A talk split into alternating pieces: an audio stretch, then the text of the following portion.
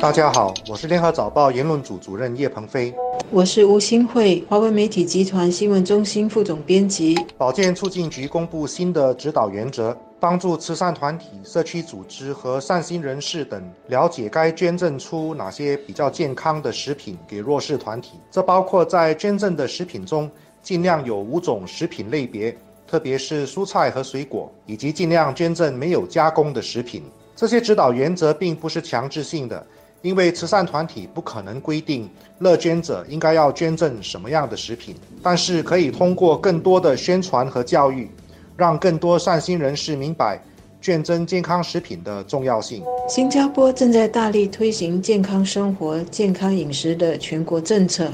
把多做运动、多注意营养和少油少盐少糖的健康理念贯彻到各年龄层的国人生活里。希望呢成为一种常态，或者是一种必定的选择。那么很高兴你看到，现在也有慈善组织把这种健康饮食。推广到他们所服务的对象和社会群体里，像上粮社 （Food from the Heart） 这个组织，最近在红帽桥德意民众俱乐部举行一个市集活动时，就非常人性化，也非常有人情味地照顾了这些人的营养需要。不但是让五百多名受惠者在这个新鲜市集里可以自由挑选十二种新鲜食品。只要总值不超过五十元，食品种类还照顾到了健康饮食和营养的需要，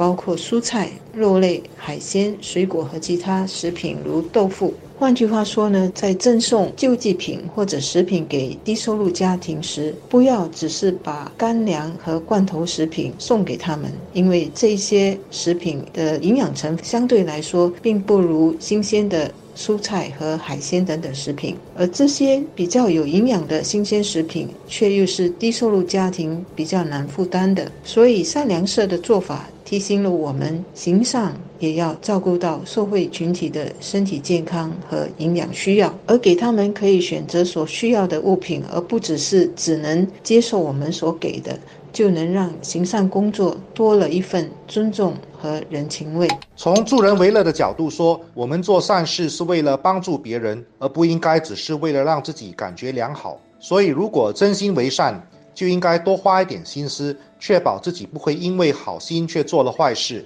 佛教主张慈善，但是也强调在捐赠时要下心含笑，也就是用一种尊重。接受慈善的弱势者的真诚态度去施舍，这样才能够有功德。一般上，人们捐赠食品时，有时候只考虑到自己的方便，所以就购买容易携带和分发的加工食品，比如快熟面、罐头食品、包装食品等等。这些食品不但大多数没有营养，吃多了反而有害健康。弱势群体接受捐赠本来就不能挑剔，也没有多少选择，所以鼓励捐赠者。那一方多花一点心思，应该是正确的做法。为什么要让弱势群体吃得更健康呢？因为如果他们的营养不均匀，就容易患病，这不但加重他们的痛苦和家庭负担，也加重公共医疗体系的压力。最后，大家都是输家。美国的例子就是很好的参考。美国的研究发现，穷人因为没有资源，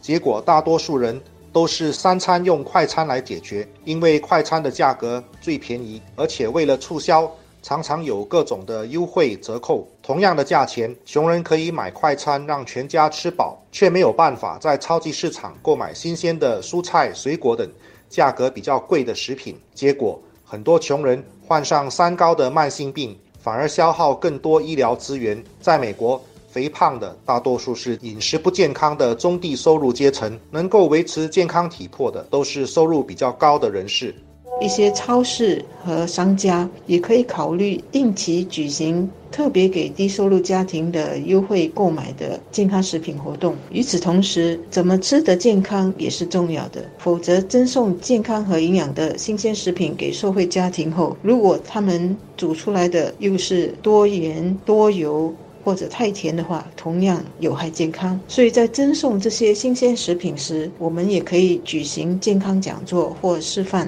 活动，让社会家庭可以一起学习了解，包括怎么选择和烹煮健康又营养的食品。我们从源头上确保弱势群体的饮食健康，其实是一石二鸟的做法。一方面，健康饮食减少他们患慢性病的可能性，避免他们在经济痛苦之外还要面对病痛；另一方面，健康的饮食习惯不但对身体有益，也对精神有益。食物是一种滋养，吃的健康，不但有健康的身体，也会有比较积极的精神和心情。弱势群体的生活没有什么选择，拥有选择权的比较幸福的一群，就应该肩负起这个责任，做出正确的选择，帮助他们吃得更健康，多花一点心思这么做，才真正体现为善最乐的精神。